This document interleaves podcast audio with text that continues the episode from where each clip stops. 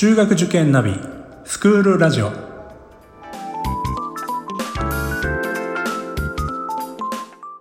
スクールナビゲーターののびるです。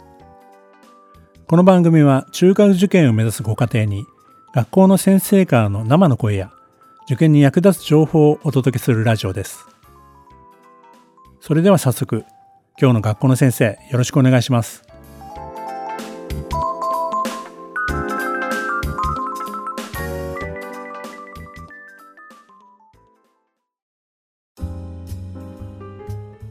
えー、今日はですね、東京女子学園さんの、えー、川添校長先生にお越しいただきました。川添先生、よろしくお願いいたします。よろしくお願いします。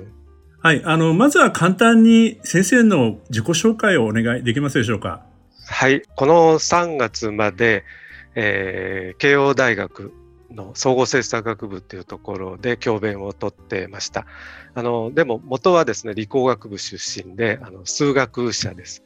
であの普通65で定年になるとあの悠々自適の生活を楽しもうかなと思ってたんですけども、えー、縁があってですね東京女子学園というところの校長を4月より務めてます。まあ、あの校長を引き受けたからにはですね新しい試みをしようということで、あの、もともと私はですね、あの数学、まあ、皆さんにとっては算数ですね。多分算数の好きな人多いと思うんですけど、大学生ぐらいになるとですね、算数の嫌いな人が、数学が嫌いな人が圧倒的に増えちゃうんですね。で、これはいかがなものかと、日本の教育はちょっとおかしいんじゃないかと、ずっと言ってたので、まあ、校長になったからでは、だったから、まあ、算数、数学の教育をしっかりやろうと。いうふうに思ってます。しかしですね、あの、えー、そうやるとですね、どんどんどんどん数学が嫌いな人ができちゃうんで、何か新しい試みはないかということで、今話題になってるですね、データサイエンス教育っていうのをこの本校の中間、中高一貫校でやろうと思ってます。あの、小学生の皆さんにはですね、データサイエンスって何だろうと思ってると思いますが、多分 AI っていう言葉は聞いたことあると思いますね。そうすると AI の仕組みは何だろうとかですね、まあ、そういったことを調べていく。それがあのデータサイエンス、あるいはビッグデータとかですね、そういったことを研究するのがデータサイエンスです。まあ、大学がですね、今一生懸命やろうとしてるんですけども、それはあの中学生、高校生レベルから優しいところからやっていこうという新しい試みですね。はい。ありがとうございます。えーまあ、データサイエンス、それからデザインデザインアート。そうですね。はい。はい、こういったことを柱にして、これから東京女子学園さん、いろんなところに挑戦、えー、されていくということなんで、そのあたりを今日はお伺いしたいと思います。よろしくお願いします。はい、よろしくお願いします。はい、まずは先生、どういうところから、まず変えていこうとされてますか？そうですね。あの、本校はですね、典型的な、いわゆる、あの、えー、文系、えー、の大学を目指す中高一貫校といいますか、まあ、非常に英語教育を一生懸命やってきたんですね。あの40年前が前からあの海外研修やるとかですね、はい、それは非常に積極的にやってきたんですけども、もうこれからはですね、多分小学生の皆さんも授業で英語があったりとかですね、もうだんだん英語はもう普通のスキルになってきます。そうするとそれだけではですね、やっぱりえー、世の中にこう世の中を切り開いていく人材を育たないだろうということでプラスアルファのところとして、まあ、理系の教育ということで、データサイエンスを取り入れました。あのちょっと小学生の皆さんには難しいかと思うんですけどもあのだんだんとですね中学高校に行くと、えー、先生がですねあなたはどっちが得意とか聞いてですね、数学得意ですか、えー、それとも英語が得意ですか？とか国語得意ですか？という聞いてくるんですね。そうすると、あの、えー、例えば英語得意ですって言うと、先生がですね、もうじゃあちょっと数学勉強しなくていいよとかですね、逆のパターンもあってですね、意外とその文と理が分かれちゃうんですね。はい、そういったことはですね、やっぱりちょっといけないのかなっていうことで、えー、中高、えー、ちゃんとですね、文と理、えー、数学も英語も国語も社会も理科みんなきっちりと勉強しようと合わせて、まあ、芸術もちゃんと勉強しようと、まあ、そういうこうカリキュラムですね。はいえーと、そうすると具体的にデータサイエンスを扱う授業っていうのがあの中学生から組み込まれていくという。あのもともと教科の科目っていうのはこれは国がですねちゃんと教えてくださいっていうふうに決まってまして、はい。英語、国語、数学、理科、社会、これはあ体育ですね、芸術、そういったものは教科の中でしっかりやります。はい。で、今、あの教科の外枠で探究の時間、はい。まあ、教科から離れたところでいろんなこう学習をしようという形になってますので、その探究のところを使ってですね。データサイエンスをしっかりやっていこうというふうに思ってます。はい。まあ、あの、身近なところからというところで、まあそういう意味では、いつの間にかそういうあのデータサイエンスの授業とか取り組みに参加していると、まあ数学の必要性とかっていうのをだんだん感じてくる。まあ、そうですね。こういったところも一つの願いにはなるんですかね？そうですね。まあ一番大事なのは嫌いにならないことなんですね。あのー多分、えー小学生の皆さん何か好きなものを持ってますよね。でそれを大切にしたいんですね。なんかあの先生が一生懸命教えようとするとですね、なんか嫌いになっちゃうことがあるので、そういうことにならないように、まあ、それぞれのこう個性を伸ばす、そういったことをやっていこうというふうに思っています。まあ、データサイエンスですので、まあ、どちらかというと理系もちろんあの科目で、最初はあの情報リテラシーとかですね、まあ皆さんスマホを使ってる人いると思うんですけども、そういうのの正しい使い方とかですね、まあ、最近話題になっているフェイクニュースに騙されないようにしようとか、まあ、そういったところから始めて、最後はその AI の仕組みって何だろうと、そういったところまできっちりと勉強できるようにしたいと思ってます。なるほど。あの、えっと、東京女子学園さん、スマホを持ち込む入試とされてますよね。あそうですねああいったと。ころからも、やっぱり、あの、それをさらに中学に入ったら具体的に、まあ、こういうスマホを使う時の、まあ、あの、基本的な、なんていうんですかね、あの、お母さんからこれやっちゃダメよっていうんじゃなくて、まあちゃんと根拠を持って、例えばこういうものはダメなんだとかと判断できる。そうですね。うんええやっぱりあの、まあ、ソソサエティ5.0って言って今あの大人の人たちは未来社会を考えてるわけですね。はい。でもその未来社会の主役は多分今の小学生の皆さんたちなんですね。早い段階から自分たちの未来をどういうふうに、えー生活するのかというのを考えてほしいんですねそうすると今からじゃあスマホをどうやって使おうかとか SNS はどうやって使ったらいいのかとどういうことしちゃいけないとかそういったことは早い時時期でこう、えー習得していこうとそれが大事だと思っています。そこからこう未来をどうしようかという発想が生まれてくるんだと思います。はい。まあ、こうした、あの、今後の、東京女子学園さんの取り組み、挑戦が、まあ、あの、この次のそのステップとして、まあ、大学進学をする際はい。の、まあ、あの、こう、選び方にも関わってくるのかもしれませんね。そうですね。あのまあ、日本の教育制度のですね最大の、まあ、問題点っていうのはですね教育っていうのがその受験のためにこう出来上がっているところがあるんですね。まあ、偏差値っていう言葉は皆さん知ってると思いますけども偏差値を上げるために勉強しようとかですねそういうところがあの結構あります。で実際あの中学とか高校でもですね受験を意識してえー偏差値を上げるためにこう問題解いたりとかえー一生懸命勉強しようといいいい点取るとよかったねって言われるでもそれはですね日本の社会にとってどれだけ貢献したのかと考えると世界でですね偏差値偏差値って言ってるところ日本だけなんですね。でかつ日本は今ちょっと国力が弱くなっちゃってますね。でもじゃあそういったところで偏差値偏差値で言ってって未来を作れるのかと思った時に新しい価値観がどうしても必要になってくると思います。そういった新しい価値観はですね、まあ、あの一緒に考えなきゃいけないと思うんです。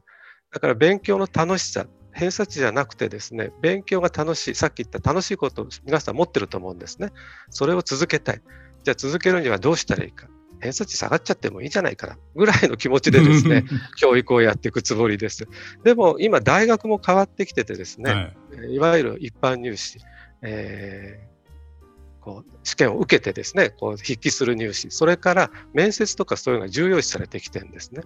やっぱりこう、えー人物そのものを総合的に見たい。まあ、よく総合入総合型入試と言われてますけども、はい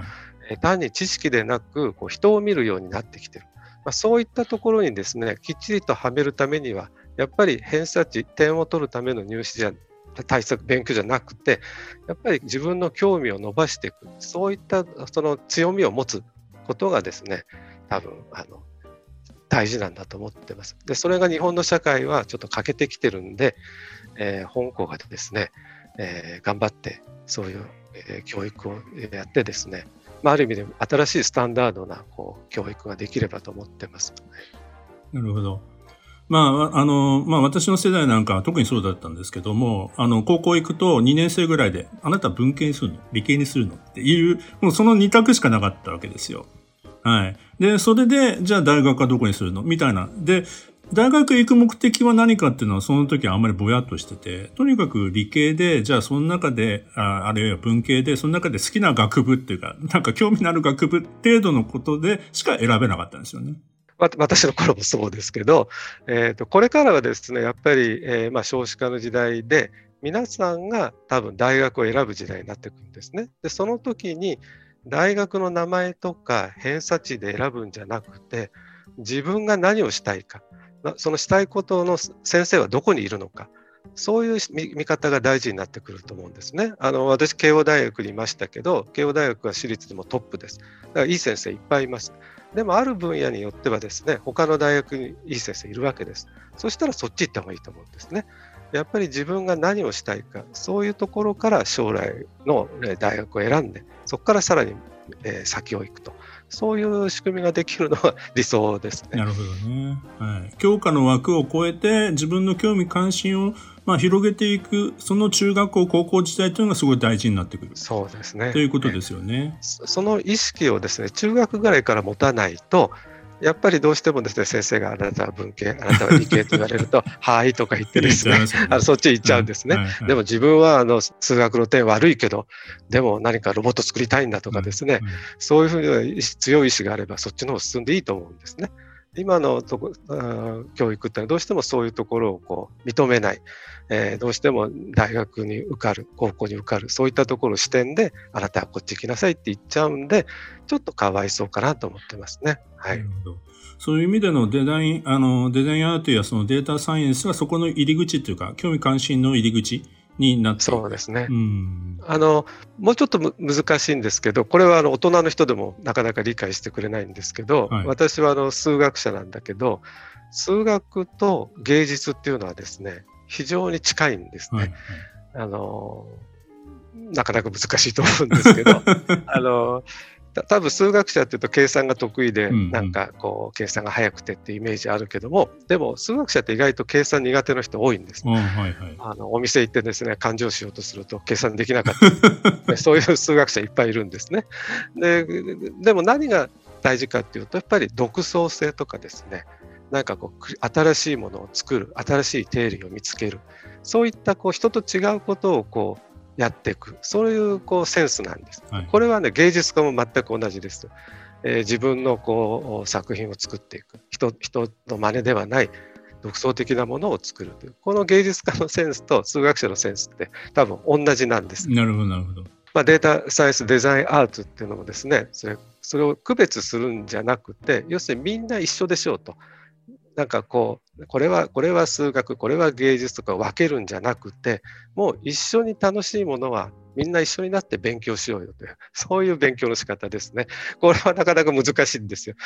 でもやっぱりあのギリシャ時代見ると、はい、学問っていうのはみんな一つ一塊なんです、ね、そうでしたね。はい、それがこう今、えー、文明が進んでって分かれちゃってるだけで本来は興味あるものっていうのは固まっててですねそういったところに戻してですね楽しく勉強しようと。そういう勉強の場ができれば理想だと思ってます。すね、はい、はい。あの、ダ・ヴィンチなんかもあらゆる学問を勉強していたんですよね。はい。まあ、数学の先生、好きな先生、私も数学系なんですけども、そういう先生方が集まると、これ美しいねとかいう話になるわけですよ。大事なんですよ。あの、昔ですね、受験でですね、まあ、あの慶応であの湘南藤沢キャンパスにいて英語入試あってねあの受験生があのフェルマーの定理、美しいですって言うんですよ。フェルマーの定理っていうのはですね、ちょっと小学生に難しいかもしれませんけど、x の n 乗足す y の n 乗イコール z の n 乗となるえー、自然数の解は n が3以上にはないという簡単な定理なんだけど証明は長らくできなかった、うんうんうん、受験生がですねそれは美しいって言うんですよ。うわすっごい数学ができるのかなと思ったら X と Y と Z が並んでいるのが綺麗です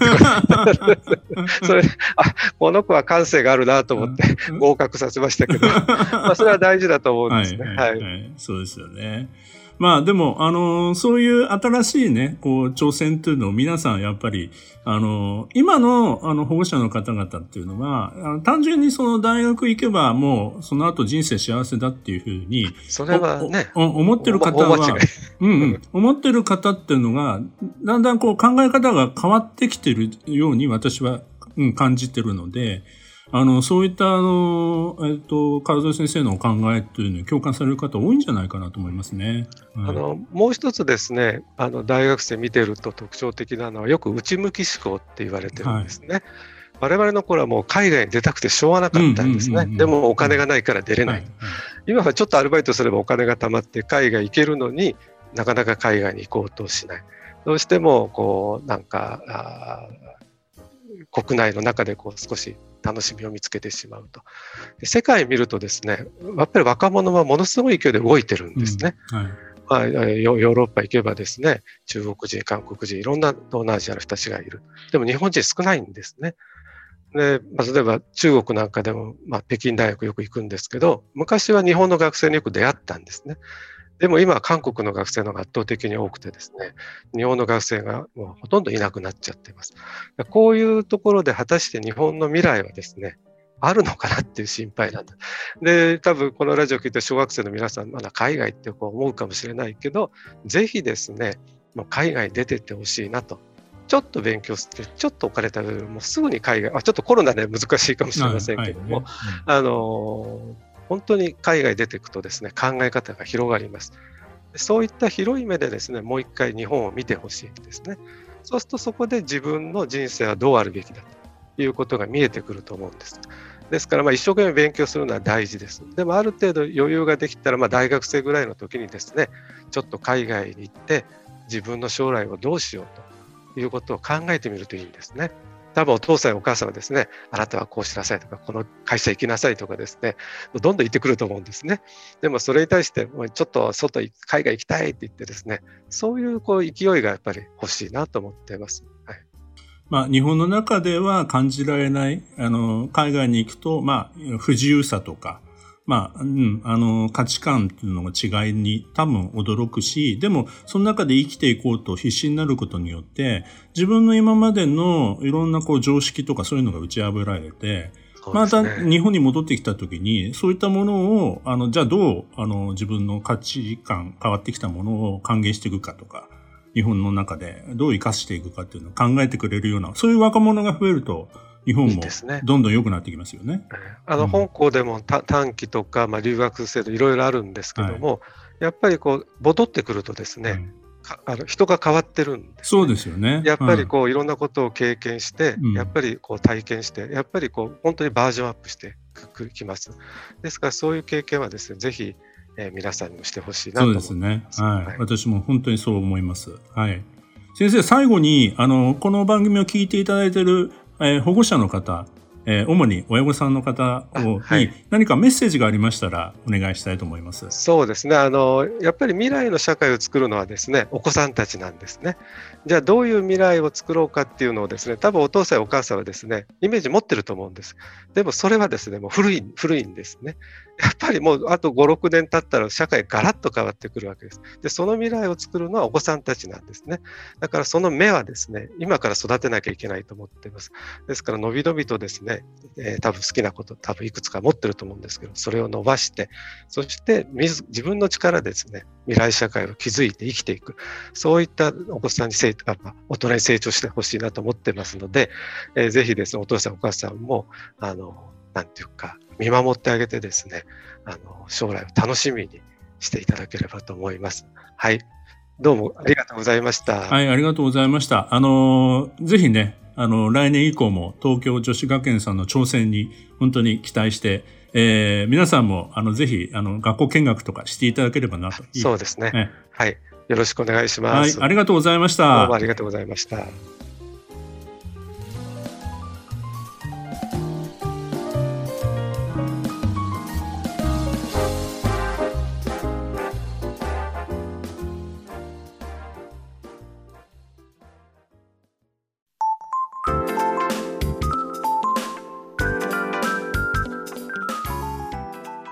この番組では番組への感想、出演してほしい学校など皆様からのお便りをお待ちしています。また、受験に関する質問や相談にもお答えしていきますので、番組の概要欄のリンクや Twitter のダイレクトメールからお気軽にお寄せください。Apple、Amazon、Google、Spotify などの無料のポッドキャストアプリから登録または購読のボタンを押していただくと更新情報が届きますので便利です。それではまたスクールラジオでお会いしましょう。